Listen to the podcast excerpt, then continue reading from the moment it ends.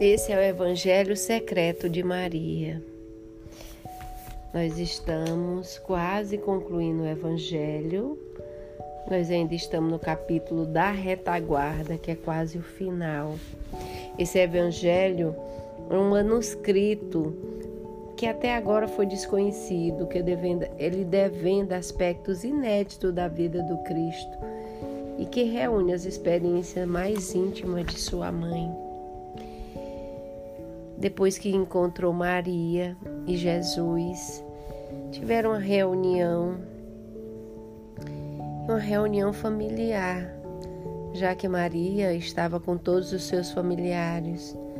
Passado o primeiro momento, seus, seus primos disseram com mais suavidade, mas com clareza, tudo o que pensavam. Omitiram algumas coisas, porém lembravam seus deveres familiares e principalmente a delicada situação no qual suas aventuras, como as chamavam, colocavam-nos em Nazaré, colocavam-nos em Nazaré. Houve um que se atreveu a ir mais longe, que se aconselhou ter uma atitude mais prudente, confortando-te com o sacerdote, com os fariseus e principalmente com os romanos, disse-lhe: não vai chegar a parte alguma. Se queres que te reconheça como Messias, ouve-me e dedica-te a fazer milagres e estar de bem com aqueles que mandam. Depois, quando conseguiste o poder, acertarás contas com teus inimigos. Tem que ser mais inteligente, concluiu, e menos conflitante. De nada serve dizer a verdade Basta que não diga mentiras e que dissimule um pouquinho. Do contrário, eu te asseguro, nunca será alguma coisa na vida. Se crê que a amizade de toda essa gente serve para algo, está equivocado. Todos te abandonarão, abandonarão quando os poderosos te atacarem diretamente.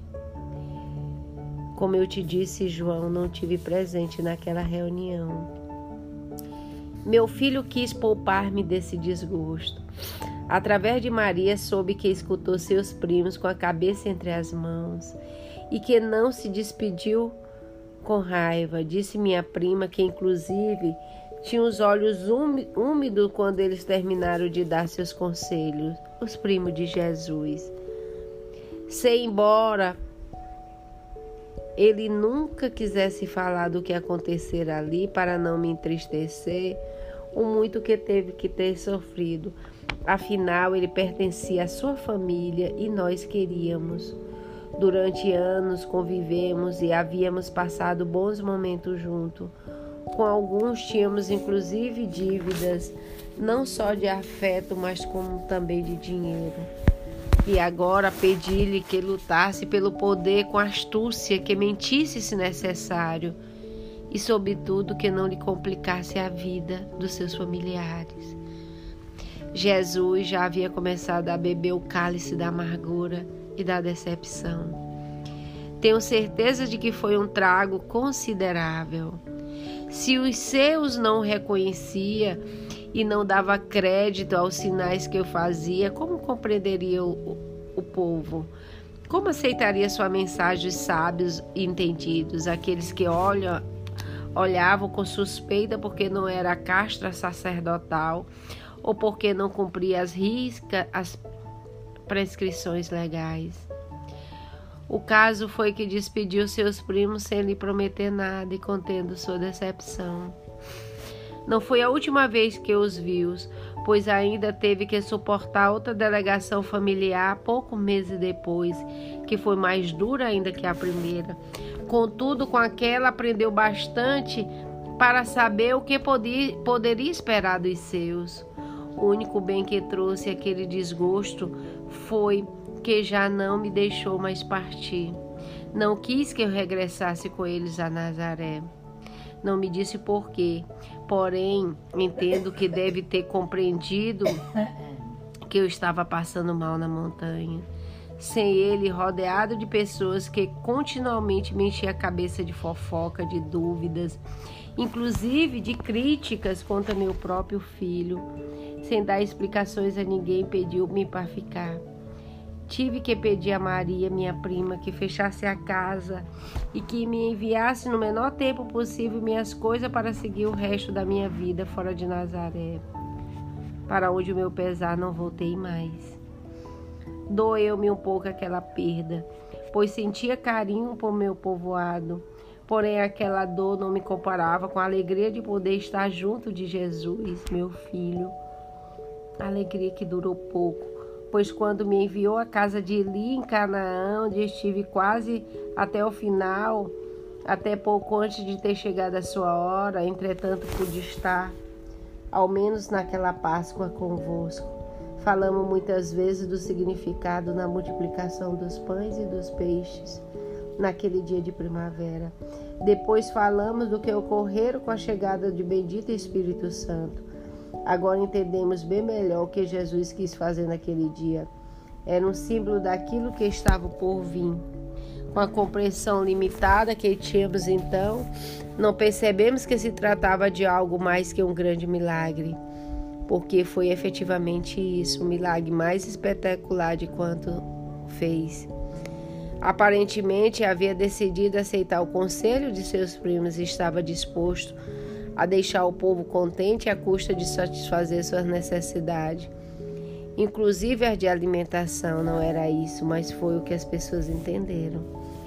Por isso quis fazê-lo rei, rei de um mundo cheio de guerras e egoísmo, quando o que ele queria era ser rei nos corações, rei da paz e da justiça. Não me contou o que iria acontecer, o que me fez pensar que não tinha nada preparado. Naqueles dias, apesar de sempre estar indo de um lado para outro e rodeado de todo tipo de gente, de vez em quando nos víamos a sós. Eu gostava de ficar sempre em um canto perto dele, mas sem me destacar, sem fazer-me presente para não incomodar. Ele gostava que eu tivesse ao seu lado, porém, sem que me notasse. Desfrutamos os dois dessa temporada de companhia que nos lembrava a doce intimidade do nosso lar em Nazaré, tanto de quanto seu pai era vivo, como também depois de sua morte. Assim eu ouvia pregar e ouvia como se conduzia. Assim também pude observar mais de perto a ti e aos outros, e também as mulheres que o rodeava e que podes acreditar. Não deixava de preocupar-me, pois nunca se sabe o que pode surgir entre um homem e uma mulher sobretudo se ela deseja conquistá-lo pelo choro ou fazer-me de vítima. Pude presenciar com meus próprios olhos vários de seus milagres, que não significava para mim nenhuma revelação em particular, pois eu sabia bem o que poderia fazer com o poder do Pai. Eu também aprendi muito nesses dias, principalmente me, me tornei cada vez mais consciente de que ele não era somente meu filho, como também filho de Deus, e como ele mesmo dizia, vosso irmão. Eu não entendo muito desses conceitos que agora são articulados nesse mundo grego. Refiro-me a isso de pessoa e natureza. Perco-me nessas novas categorias tão afastadas de nosso modo de pensar. Só sei agora com mais clareza de que aquela época que ele, se era meu filho, era um, um homem verdadeiro, que se Deus, o Altíssimo, o havia gerado, era seu filho, portanto, era Deus com ele. Pois de uma maçã não se sai uma pera, nem de um peixe uma tartaruga. Já sei que isso soa muito forte para muitos ouvidos, sobretudo nos ouvidos dos nossos compatriotas que se acercaram do nosso grupo, porém não estão dispostos a dar o passo de aceitá-lo como Deus. Eu sabia desde fui vendo mais claro, principalmente a partir da conversa que tive com ele pouco depois. Confesso-te que me assustava e ainda me assusta pensar no que isso significava, porque decorria entre ele outras coisas que eu tinha carregado no próprio Deus meu meio ventre e, portanto, seria a mãe de Deus. Como pensar em tudo isso? Me atormentava. Eu fazia poucas vezes. Tive também pouco tempo para resolver as coisas em minha cabeça. Coisa que por sinal exercia em muito a minha capacidade de entender. Se eu cheguei a compreender alguma coisa mais, foi graças à ação do Espírito Santo em Pentecoste. Limitava-se, como já disse, a estar ali em um canto, vendo, desfrutando das suas palavras. De vez em quando me, me procurava com o olhar, e isso bastava a nós dois. De vez em quando ficávamos a sós e poderíamos dar vazão ao nosso carinho de filho e mãe. Contudo, não me disse nada do que iria ocorrer naquela manhã, quando multiplicou os pães. Por isso creio que entre tantas ocasiões não tinha nada planejado. Simplesmente se apresentou o problema e quis fazer um favor à multidão faminta, ao mesmo tempo que viu uma ocasião para dar-me uma grande lição. No fundo, aquilo lembrou a todos os bons israelitas ali presente a aparição do maná no deserto de Sinai. E quem sabe tenha sido por isso que quiseram fazer rei. Por isso, e porque um rei Assim, nenhum exército seria vencido e nenhum homem teria que voltar a trabalhar, pois as pedras se converteriam em pão e a água em generoso vinho. Por isso ele fugiu quando viu que continuavam sem entender, que interpretavam erroneamente o que ele pretendia fazer com aquele milagre. De novo, a decepção o invadiu. O que teria que fazer para que compreendesse que não era médico de corpo e sim de alma? Que não queria simplesmente alimentar seus estômagos e sim saciar sua sede de Deus. Fizesse o que fizeste no final de sua bondade, se voltava contra ele mesmo. Esse parecia o destino, seu irremediável final. Quanto mais amava as pessoas, menos ela entendia sua mensagem. Quanto mais ajudava, mais buscava a sua, a sua ajuda material e menos espiritual. Pouco, para não dizer nenhum, eram os que acudia a ele dizendo: Ajuda-me a ser melhor. Ajuda-me a controlar o meu gene e pede a Deus que me faça generoso. Pelo contrário, os pedidos eram sempre os mesmos. Olha meu filho, olha minha mulher, olha meu marido, meu criado, inclusive meu burro. O espiritual, a bondade de Deus parecia não interessar a ninguém. Só as coisas da terra, só a matéria movia essa gente. Ou então o poder. O poder de controlar. E também, pelos menos um pouco, a voz. Pois logo percebi isso enquanto pude estar próxima a observar em silêncio. Não duvidava de que vós os amáveis, amei, amáveis muito. Tu desde cedo com entusiasmo, e Pedro e seu irmão Tiago, e meu sobrinho Tiago também. Vós o ama, amáveis e admiráveis, porém não entendeis. Também vós que acreditais ser o enviado do Altíssimo, pensai que sua missão era sobretudo terrena e que algum dia se envolveria com o poder em todo Israel, implantaria um reino que, por mais que estivesse embasado nos mandamentos divinos, não deixava de ser um reino com seu poder, com sua economia, com seus ministros, inclusive com sua polícia e seu exército. Por isso, as lutas entre vós para saber quem seria o mais importante. Por isso, perdoa-me que te diga. De, teve lugar aquela intervenção de sua mãe reclamando para teu irmão e para ti os primeiros postos do futuro reino, que acreditáveis estava a ponto de ser instaurado. A multiplicação dos pães e dos peixes passou como um grande milagre de Jesus. Sei que ninguém se desse conta que ali havia algo mais. Ali estava a prova de que Deus estava com ele, como esteve com Moisés no deserto. Estava também o adiantamento de um alimento que saciaria eternamente a nossa fome. Aquele que depois nos daria o seu corpo, o seu sangue na véspera de sua paixão com a Eucaristia, como chamar agora nesse estranho mundo grego? Depois daquele fato, pude viver com ele e convosco apenas alguns dias. Mandou que tu lembras me acompanhasse a Canaã mas antes de eu ir, ficamos juntos um longo tempo. naquela conversa. Naquela conversa, mais do que as outras ocasiões, me abriu o coração. Pude segurar sua cabeça entre minhas mãos e o tratei de consolar ao mesmo tempo, que animava a seguir em frente. Era afinal um homem a vós, homens, e precisei que nós mulheres sempre vos animemos e apoiemos, e é por isso lá estava eu.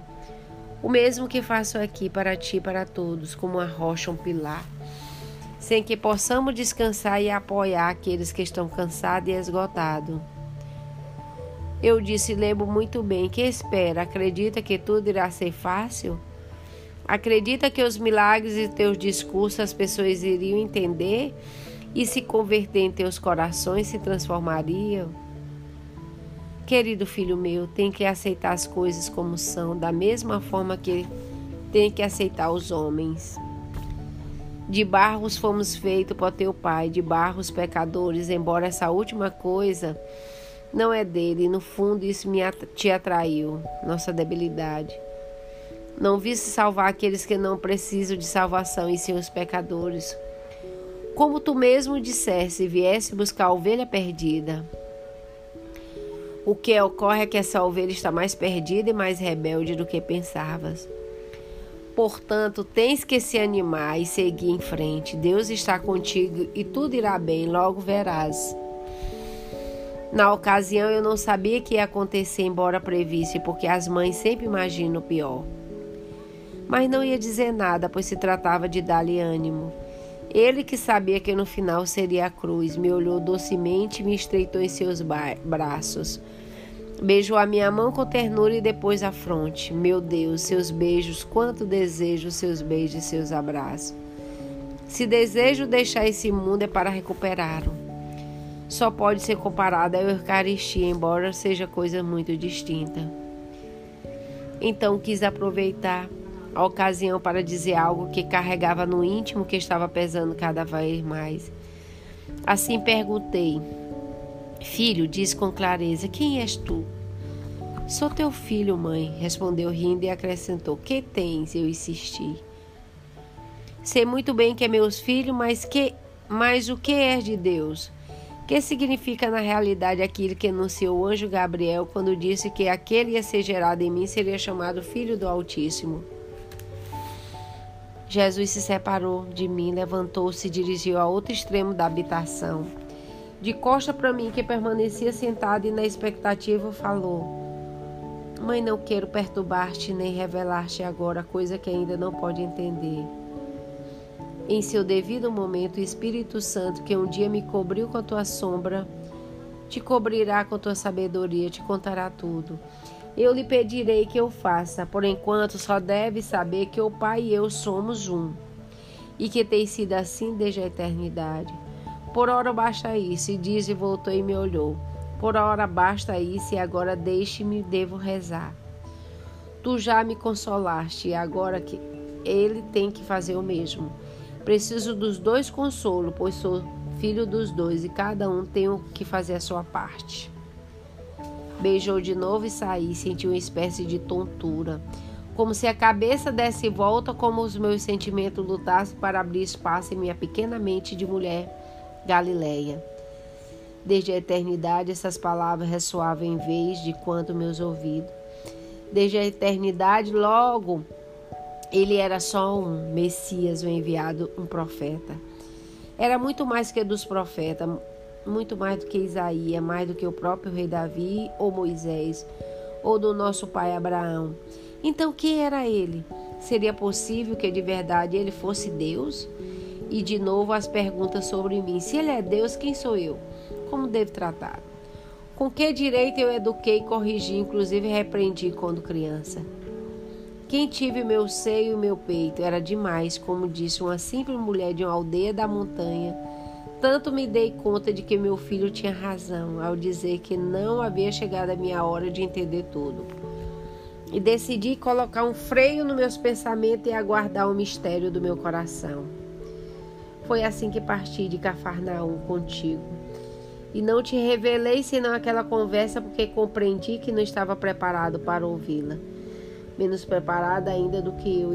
Entramos de novo em Canaã, com a alma um pouco mais sossegada pela decisão de não complicar minha vida inutilmente, de esperar em seu devido tempo esse misterioso Espírito Santo a quem se referia meu filho me revelasse o que eu deveria saber.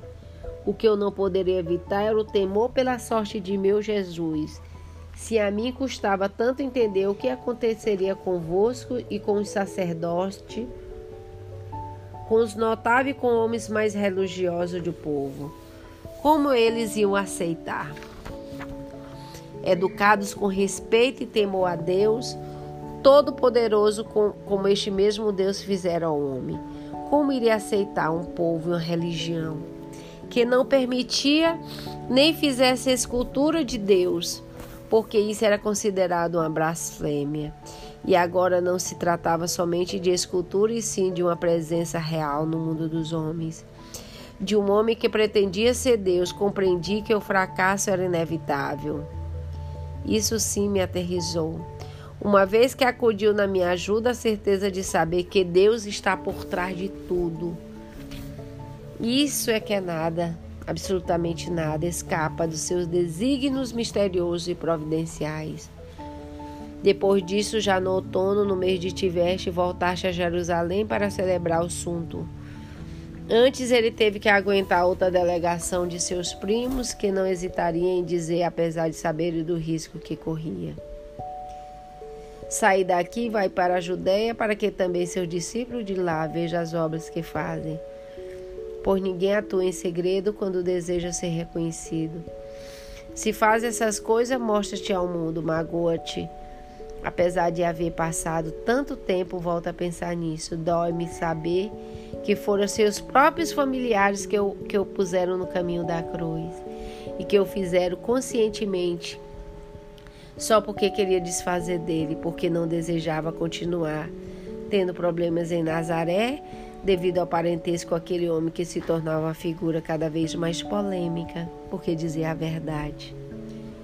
Aquela entrevista não foi a primeira. Soube depois, em outra ocasião, embora me encontrasse em Canaã, meu filho com dor, mas decidida a dar atenção e colocar as cartas sobre a mesa, disse a seus primos. Minha hora ainda não chegou, mas para vós a hora é sempre favorável. Não vos preocupei tanto com o ódio do mundo, o mundo não pode vos odiar mas odeia-me, porque o testemunho contra ele e suas obras são más. Subi a voz a Jerusalém para participar da festa. Eu não irei, porque ainda não cumpri o meu tempo. Depois isso, porém, não fez. Simplesmente não desejava ir com eles, desejava estabelecer o seu próprio programa. Por isso, quando eles não confiáveis partiram, ele se caminhou convosco a Jerusalém. Imagino sua dor por ter que mover-se às escondidas por não poder manifestar-se em público. Não porque temia a morte, sim porque não sabia que era tempo de passar desse mundo ao Pai, que ainda faltava muitas coisas por fazer, embora essa hora decisiva estivesse cada vez mais perto. Do que eu soube daquela longa permanência cidade santa, poucos posso te dar conta, João. A Canaã me chegava notícia com mais rapidez e exatidão de que a Nazaré. Ali estava entre amigos e não tinha que suportar a investida do seu antigo vizinho de Nazaré. Mas nem por isso poderia deixar de inquietar-se, de surpreender e também de me alegrar. Contava-me maravilhas sobre a mulher adúltera, a qual ele salvou de morrer, apredejada depois de haver dito os seus acusadores: Aquele é a voz que está sem pecado que atire a primeira pedra. Como eu me senti satisfeita e orgulhosa do meu filho, porque não poderia deixar de lembrar que eu mesma tivera a ponto de me ver em situação semelhante, precisamente devido a seu nascimento. Por isso eu não tivesse cometido nenhum tipo de adultério. Sim, os ensinamentos que transmiti acerca do que sofrem as mulheres nessa sociedade fizeram efeito e tinha motivo de sobra para estar contente com meu filho. O mesmo aconteceu quando me falaram do milagre que havia feito com aquele homem cego de nascimento, aquele que seus pais quiseram defendê-lo quando os fariseus interrogavam. Esse era Jesus, era meu filho e o filho do Altíssimo, que não teme complicar sua vida para ajudar alguém. de quem não poderia dizer que contestava nas escrituras, mesmo que teu pai e tua mãe te abandonem, eu não te abandonarei. Ama-nos mais, arrisca-me mais por nós que o seu próprio pais e mães carnais. E é por isso tinha razão para falar de si o mesmo bom pastor, e disse que aqueles que vieram antes dele eram ladrões e assaltantes, enquanto que ele estava na terra para dar vida pelas ovelhas. Porém, como compreendera João, não poderia deixar de sofrer. Quando me contaram o que disse acerca de sua missão como pastor, não me tira aquelas suas palavras tão premonitórias do que deveria ocorrer. Por isso, o Pai me ama. Dou a minha palavra para recuperá-la de novo. Ninguém me tira a vida, eu dou voluntariamente. Tenho o poder para dar, o poder para recuperar de novo. Essa é a ordem que recebi de meu Pai. Se vós, os fariseus, discutisse que não significava o uso do Pai em referência a Deus e aplicando a Ele o mesmo como filho, se alguns incomodavam familiaridade e outros escandalizaram suas pretensões, eu não ficava o fato de cada vez mais frequência ele se referia à morte em dar a vida e não poderia significar a proximidade do momento final. Minha vida era o não viver enquanto pensava no perigo que ele corria permanecendo em Jerusalém, rodeado de inimigos que empreitavam por todo lado. Naquela ocasião, a vossa permanência na capital se prolongou muito e até meados do inverno, pois passava ali a festa de Hanaã e no mês de Sebarte, quando de novo tentaram apedrejar no templo. Concordou em sair de Jerusalém e cruzar o Jordão para descansar um pouco e preparar-se para a invertida definida. Desse assunto, sem dúvida, falaremos amanhã.